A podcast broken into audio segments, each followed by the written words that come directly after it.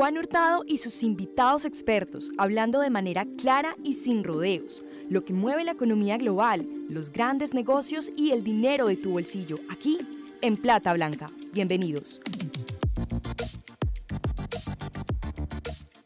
Hola a todos, yo soy Juan Hurtado y hoy hablaremos en Plata Blanca acerca de cómo funcionan los sistemas de pensiones.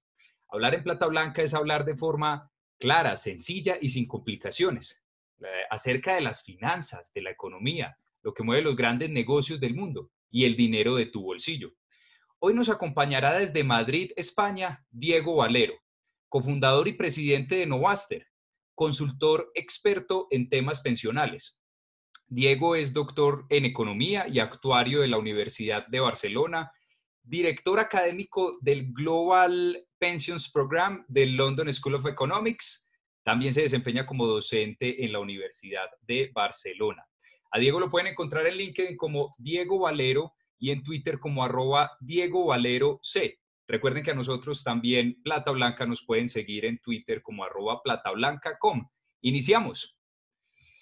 Bienvenidos todos a este especial que hemos preparado desde Plata Blanca para hablar de un tema que normalmente se hace muy difícil para el grueso de la población, para muchas personas, y es el tema de las pensiones. Muchas veces no nos los no enseñan, no hablan de esto, ni mucho menos en los colegios, en las universidades. A veces hay que estudiar posgrados eh, internacionales en actuaría para poder comprender un poco acerca de estos sistemas pensionales. Pero hemos tomado el reto y Diego nos ha aceptado ese, ese reto como primer invitado a este especial para, para hablar en plata blanca acerca del sistema de pensiones. Entonces, Diego, bienvenido y muchas gracias por aceptarnos la invitación. Muchas gracias por hablar en Plata Blanca. ¿Qué tal si entonces si comenzamos con esa primera pregunta de cómo es que funcionan los sistemas de pensiones en general, en Colombia, en España o en cualquier parte del mundo? Claro que sí. Muchas gracias, Juan. En primer lugar, gracias por invitarme a tu espacio. Eh, es para mí un placer todo lo que tiene que ver con difundir o contribuir a difundir eh, eh, cuestiones de educación financiera básica. Me parece súper relevante y creo que el trabajo que tú estás haciendo es, tremendamente interesante y por eso estar hoy aquí contigo me llena de ilusión. Ah, yo creo, como bien decías tú, el tema de pensiones que es algo a lo que afortunadamente todos vamos a llegar, ah, pero es algo que desconocemos en gran medida. La mayor parte de la gente no sabe eh, cómo funciona esto de las pensiones, qué significa, etcétera.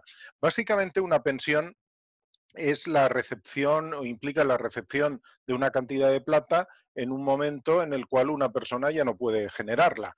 Eh, el, caso más claro, más, más eh, visible, es el caso de la jubilación. Cuando uno se retira, deja de trabajar y deja de ingresar. Por lo tanto, como ha tenido una vida de esfuerzo y de trabajo, es justo que la sociedad le permita tener un sistema que, le garantice un cierto nivel de vida en, eh, los años que le, le quedan. Em, hay otros sistemas eh, que generan pensión también cuando uno se discapacita o cuando desgraciadamente alguien fallece y puede generar algún tipo de pensión para el viudo, la viuda, los huérfanos, en su caso, etcétera, etcétera. Por lo tanto, digamos que lo primero, las pensiones son una necesidad social es algo que, mm, por el tipo de sociedad en el que vivimos, en el cual no se nos permite o no podemos o no tenemos capacidad para estar generando ingresos toda la vida, pues que haya algo que nos lo que nos lo que nos ayude a tener ese ingreso. Ese algo en el mundo se llama seguridad social. Y la seguridad social puede ser de varias formas.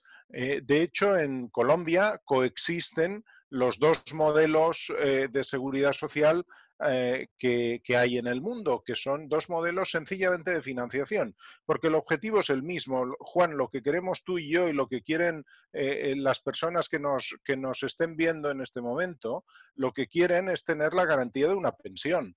Eh, y, poco más o menos les da igual quién se la pague y cómo se haya financiado esa pensión. Lo que quieren es tener una pensión en el momento en que la puedan necesitar. Eso es eh, un, sistema de pensiones que es eh, un sistema, como digo, de seguridad social, donde tenemos realmente esas pensiones que pueden venir de una forma o de otra y que sin duda ahora podremos profundizar en los distintos modelos. Ok, Diego, muchas gracias por esa eh, clara introducción. Eh, en algunas entrevistas en diferentes medios has comentado acerca de lo que no saben las personas sobre los sistemas de pensiones. ¿Qué no saben las personas que deberían saber? Claro, bueno, lo, principal es que el, el, dinero que nosotros necesitamos para poder cobrar una pensión, pensemos que una pensión la vamos a cobrar muchos años. Ah, voy a hablar de pensiones de jubilación, sobre todo, que son las más importantes eh, por el número de gente que la percibe y por la cantidad de dinero que eso supone. Eh, las pensiones de jubilación eh, el, el, dinero para pagar esas pensiones puede venir de dos fuentes. Una del ahorro individual que nosotros hayamos tenido a lo largo de nuestra vida otra de un aporte que nos haga el Estado.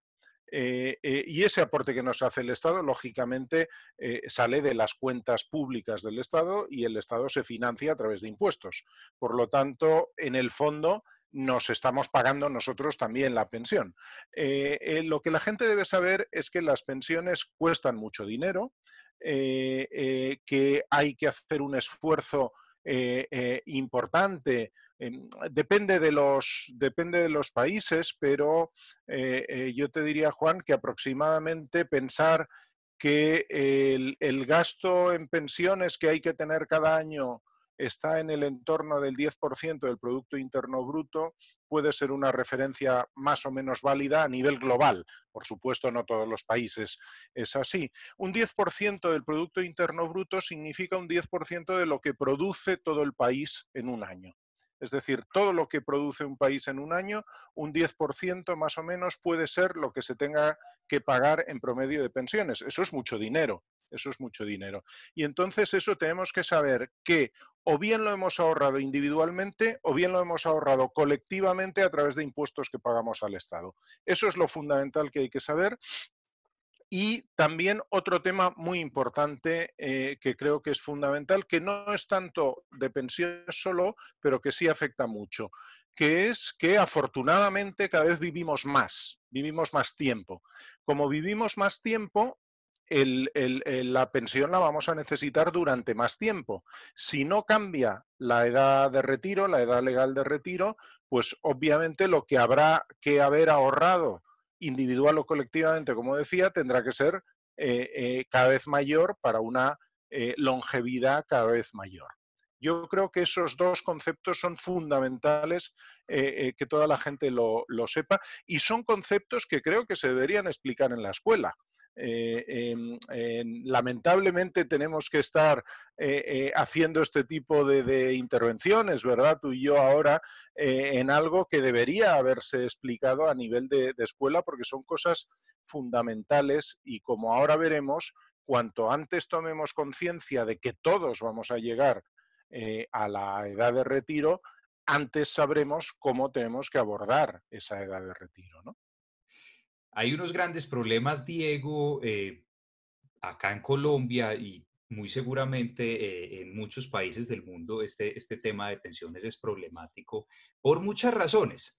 Sobre todo, en especial, a veces los jóvenes piensan que, que de pronto no se van a llegar a pensionar, no le tienen la suficiente confianza al sistema de pensiones. El emprendimiento de una manera u otra con plataformas colaborativas ejercen una presión y ejerce como cierta eh, filosofía o cierto pensamiento a que se puede trabajar, que lo importante es trabajar, pero a veces eh, se le olvida a uno, como bien lo has dejado claro, Diego, en esta intervención, es que todos eh, vamos a llegar en algún momento, pues, si contamos con la fortuna de tener un, de cumplir esa, esa, esa, esa em, duración de la vida esperada. Eh, esperanza de vida. Mm, también se dice, eh, Diego, que el sistema de pensiones es una pirámide, es, mm. un esquema piramidal. Y cuando se empieza a hablar de reformas pensionales, pues obviamente hay muchos puntos en los que, en los que se ponen en discusión, pero quisiera entonces hacerte esa pregunta, si ese sistema piramidal en el que, eh, digamos, funcionaba hace muy bien hace algunos años, en donde había una, eh, un crecimiento exponencial de la población, es decir, cada vez habían más personas jóvenes eh, aportando a este sistema y no había tanta esperanza de vida. Digamos que ahora vuelve y juega con el tema del emprendimiento, no necesariamente el emprendimiento, pero específicamente de las apps colaborativas que muchas veces permiten trabajar en medio de informalidad, es decir, sin, sin a este sistema. Claro. Entonces, el, sistema de pensiones es una pirámide y este, y este esquema funciona hoy en día o está mandado a recoger. Claro, mira, hay muchos, muchos puntos en, lo que comentas que son muy interesantes. Eh, lo primero, por reforzar un poco la idea anterior, a mí me gusta poner un ejemplo. Eh, eh, hay un cantante catalán, español, que es Joan Manuel Serrat, que tiene una canción en la que dice que todos llevamos un viejo encima. Eh, porque realmente todos vamos. Eh, eh, por lo tanto, por muy lejos que nos quede, tú Juan eres muy joven y seguramente tú ves la edad de retiro muy, muy lejana, yo la veo más cercana que tú, pero tú, al igual que yo, te retirarás en algún momento y querrás tener algo, algo cubierto. Es decir, por mucho que ahora nos veamos jóvenes, fuertes, con ganas, que nos comemos el mundo, que es maravilloso, pero es bien cierto que llegará un momento en el cual no vas a poder seguir trabajando o no vas a poder seguir trabajando al mismo nivel. Eh, y entonces vas a tener que, poder echar mano de alguna ayuda, de algún complemento que hayas creado tú o, que hayas ayudado a crear con otros. Eh, eh, eso como primer concepto. Segundo, el, tema, el tema piramidal. vamos a ver, aquí los sistemas de seguridad social, como antes decía, dependen en gran medida de la demografía en el sentido de que cada vez vivimos más y también es cierto que cada vez nacen menos niños. Eh, eh, todos los países, incluido América Latina y Caribe, aunque no nos lo creamos, también estamos en un proceso de envejecimiento. Ha habido una cosa que se le ha llamado bono demográfico, eh, que es que se ha producido, y todavía muchos países, Colombia entre ellos, están disfrutando de ese bono demográfico, que es que no se invierte la pirámide de la población todavía está dentro de unos años. La pirámide poblacional es sencillamente eh, eh, cuál es el reparto de capas de estratos de gente por edades. Abajo hay mucha más gente y arriba hay mucha menos gente, claramente. Eh, cuando tú hablabas de pirámide no te referías a esto, te referías al esquema piramidal de financiamiento de la seguridad social.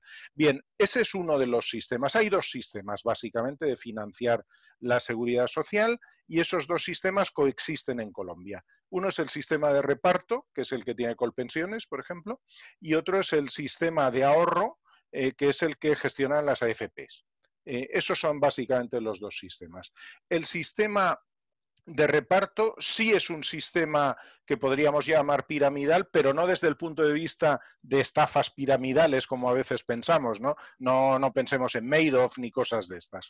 Eh, eh, es un sistema piramidal en el sentido de que eh, em, hay un reparto intergeneracional. Em, por, explicarlo de una forma lo más simple posible, ah, imaginemos que nuestra audiencia Ahora eh, podemos dividir en dos grupos, eh, eh, mayores de una edad y menores de una edad. Pongamos que esa edad son 60 años, que es edad de retiro. Hoy en día seguramente habrá mucha gente en el grupo de menores de 60 años en general, imagino que un programa, un podcast, etcétera, es más usado por gente joven, pero supongamos que lo, consume todo el mundo. Habrá más gente en el lado de menores de 60 años que en el lado de mayores. Pero a medida que pasa el tiempo, si no van haciendo gente, no va entrando gente en el grupo, llamemos de los jóvenes, eh, y los llamemos mayores o adultos mayores cada vez viven más, eso se va desbalanceando. Cada vez hay más gente mayor con respecto a gente joven. ¿Cómo funciona un sistema de reparto? Funciona de la siguiente manera. Los que hemos llamado jóvenes eh, hacen unos aportes que sirven para pagar las pensiones de los adultos mayores, de los que ya están jubilados. Bien, mientras haya muchos en este lado y pocos en este, no hay problema. Pero cuando demográficamente se produce ese desbalance y cada vez hay más en este lado que en el otro lado, entonces sí tenemos un, problema. ¿Por qué? Pues porque si no hay más gente que trabaja y aporta, porque hay menos, menos jóvenes, eh, em, o van a tener que aportar más, o los que están cobrando van a tener que cobrar menos. Eso es una, lo que se ha dado a llamar en solidaridad generacional o solidaridad intergeneracional. Es una solidaridad obligada. Eh, no es que lo hagamos voluntariamente, es que el gobierno nos obliga a que tengamos ese sistema. Ese es el sistema de reparto. Cuando los sistemas de pensiones empezaron en el mundo, prácticamente todos eran de reparto. ¿Por qué? Porque había muy poca gente mayor, llegaban pocos a la edad de retiro y luego vivían poco. Entonces se financiaba perfectamente con los aportes de los que estaban trabajando y no había problema. Pero a medida que se produce ese desbalance demográfico, el sistema de reparto entra en situaciones que pueden ser de crisis. ¿De acuerdo?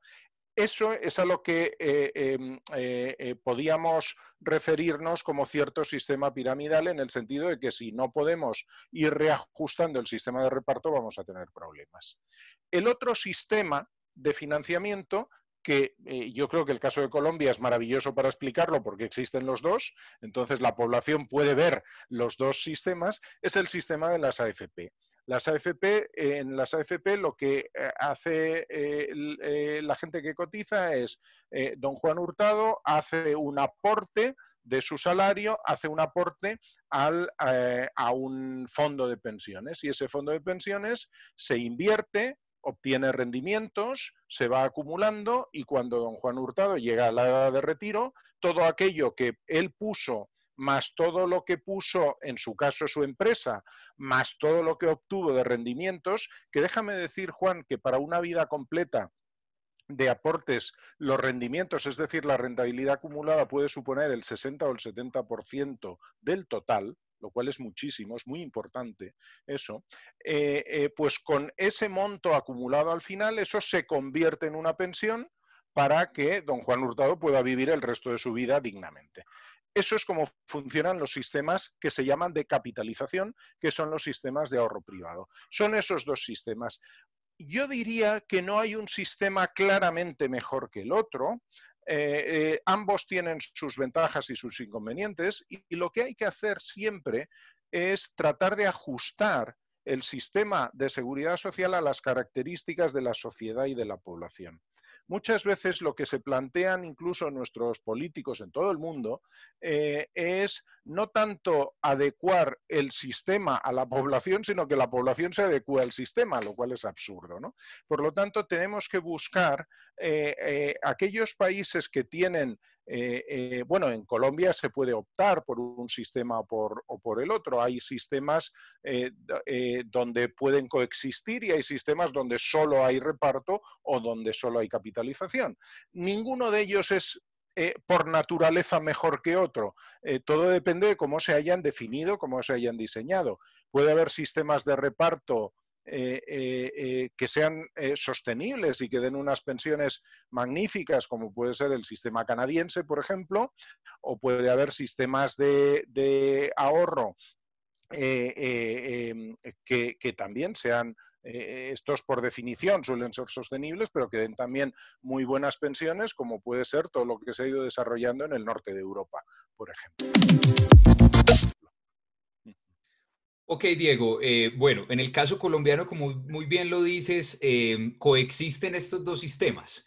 Em, el sistema de ahorro individual eh, se creó en la Ley 100 de 1993.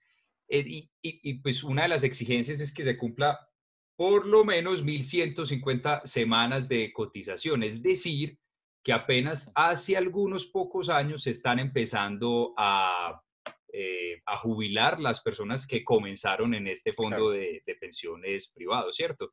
Mm, yo quisiera preguntarte, Diego, con respecto a esto, que acá tenemos las dos opciones de poder elegir. Podemos elegir cuando comenzamos la vida laboral, podemos elegir también 10 años antes de podernos eh, pensionar, eh, podemos tener esas dos opciones y tenemos dos opciones o, dos posibilidades de, estos sistemas. Yo quisiera preguntarte, Diego, que nos regalaras de pronto un consejo para todos los que nos ven, para los que están empezando a, trabajar o para los que se están acercando a esa, como se conoce, la doble asesoría, eh, que les falta 10 años para, para pensionarse, o para los que ya están próximos a pensionarse. ¿Qué consejos nos puedes dar, Diego? Pues mira, para los que comienzan, a, trabajar en este momento, desde luego que coticen al sistema que elijan, eh, que, busquen una buena asesoría, eh, y que al sistema que elijan eh, comiencen desde el principio. Yo no tengo los elementos suficientes como para poder recomendar eh, AFP o Colpensiones, depende de las circunstancias de cada cual, pero digamos, como norma general, yo creo que lo, primero y fundamental, tú antes lo comentaste con em, todo lo que hay de trabajo colaborativo, ah, luego con la enorme informalidad en general que existe en los mercados laborales de América Latina y Caribe, eh, donde prácticamente el 60% en promedio de la gente está en el sector informal y por tanto no cotiza. Esa es la gran lacra de los sistemas de pensiones, eh, porque no cotizar a un sistema de pensiones em, es, es eh, tremendamente eh, perjudicial para los trabajadores. Uno puede pensar, no, pero yo ahora a lo mejor tengo un salario un poco más alto. Eh, bueno, tal vez tengas ahora un salario un poco más alto si pactas con tu empleador el, estar en la informalidad y no pagar, pero todo eso lo vas a pagar con creces luego en el momento de retiro. No vas a tener, no vas a tener suficiente recursos para poder, para poder continuar tu vida. déjame decirte que es fundamental comenzar a cotizar temprano porque eh, más o menos, para que nuestro público tenga una idea, lo que uno cotiza en los primeros 20 años de vida, en los primeros 20 años de cotización, eh, eh, por la evolución de la rentabilidad de los intereses compuestos, etcétera, es aproximadamente el doble, supone aproximadamente el doble de lo que puede conseguir en los segundos 20 años de vida. Es decir, por eso comenzar a, si yo, por ejemplo, empiezo a cotizar a los 20 años y dejara de cotizar a los 40, que no es lo recomendable, pero dejara de cotizar a los 40, eh, y, otra persona comienza a los 40 y acaba a los 60, yo tendría el doble de pensión que esa otra persona.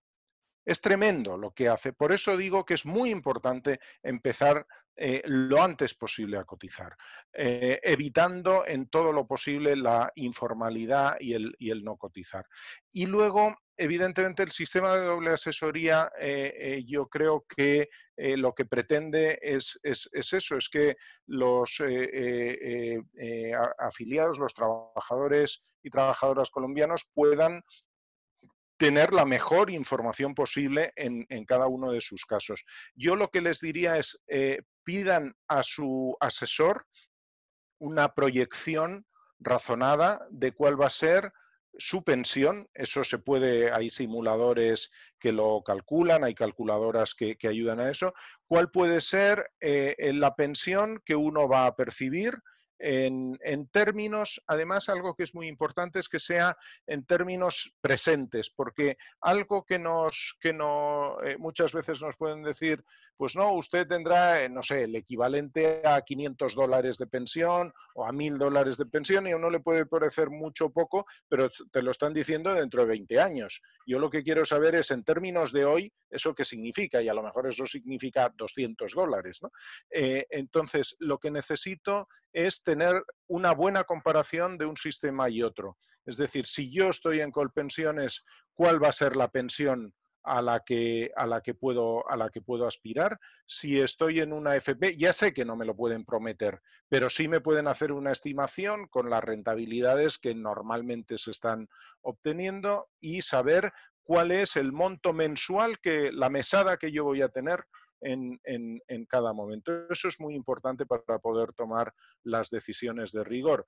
Y y, evidentemente la, decisión de los 10 años antes es, clave. Yo creo que el sistema colombiano en eso tiene que reformarse. Creo que hay una, un problema de arbitraje muy claro eh, en el cual, em, eh, y eso es lo que llamamos en la economía el riesgo moral, ¿no? la, la, posibilidad de que tú elijas un sistema que te va a dar más sin haber aportado tanto. Eh, em, yo creo que eso tiene que eh, reformarse para que no existan arbitrajes, no exista eh, la posibilidad de arbitrar es sencillamente tomar ventaja de algo, ¿no? Eh, tomar ventaja, yo creo que en cualquiera de los sistemas lo que sí debería garantizarse es que a igual esfuerzo contributivo, igual pensión. Eso me parece que debería ser un elemento crítico. Muy bien, Diego. Muchas gracias por hablar las finanzas, la economía y los negocios de, forma clara y sencilla. Muchas gracias por hablar en Plata Blanca. Gracias a ti, Juan. Un placer. Ok, vale la pena aclarar que en un fondo privado de pensiones no se necesita estrictamente las 1.150 semanas para poder, para poder pensionarse. Es decir, que una persona podría pensionarse antes de tiempo, antes de la edad de, jubilación, siempre y cuando eh, acumule el capital necesario pues, para poder cumplir con su pensión. Em, en caso de cumplir 1.150 semanas, no alcanzar el capital necesario y tener en el caso de los hombres 62 eh, años y en el caso de las mujeres 57 años, estas personas pueden acceder o pueden aplicar para tener lo que se conoce como la pensión mínima de vejez, que es equivalente a un salario mínimo. Siempre y cuando la persona que se vaya a pensionar o los familiares no tengan ingresos eh, superiores a lo que equivale esta pensión mínima de vejez. A Diego le agradecemos por su valioso tiempo y a ustedes mil gracias por estar ahí. Esperamos esto haya sido de su interés. Hasta la próxima.